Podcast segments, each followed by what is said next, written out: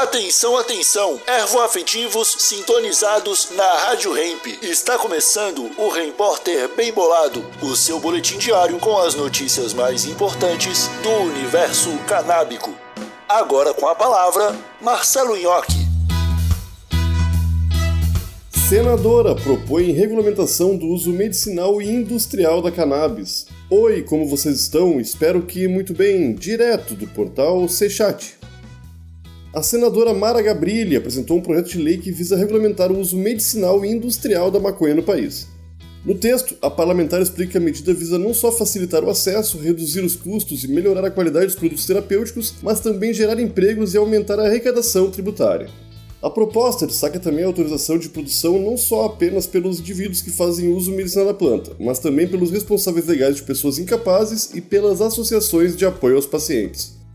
Esse foi o seu repórter, um oferecimento Ramp Trunfo, primeiro baralho canábico do Brasil. Tá chegando o Natal, acessa aí ramptrunfo.com e adquira já o seu. Até segunda!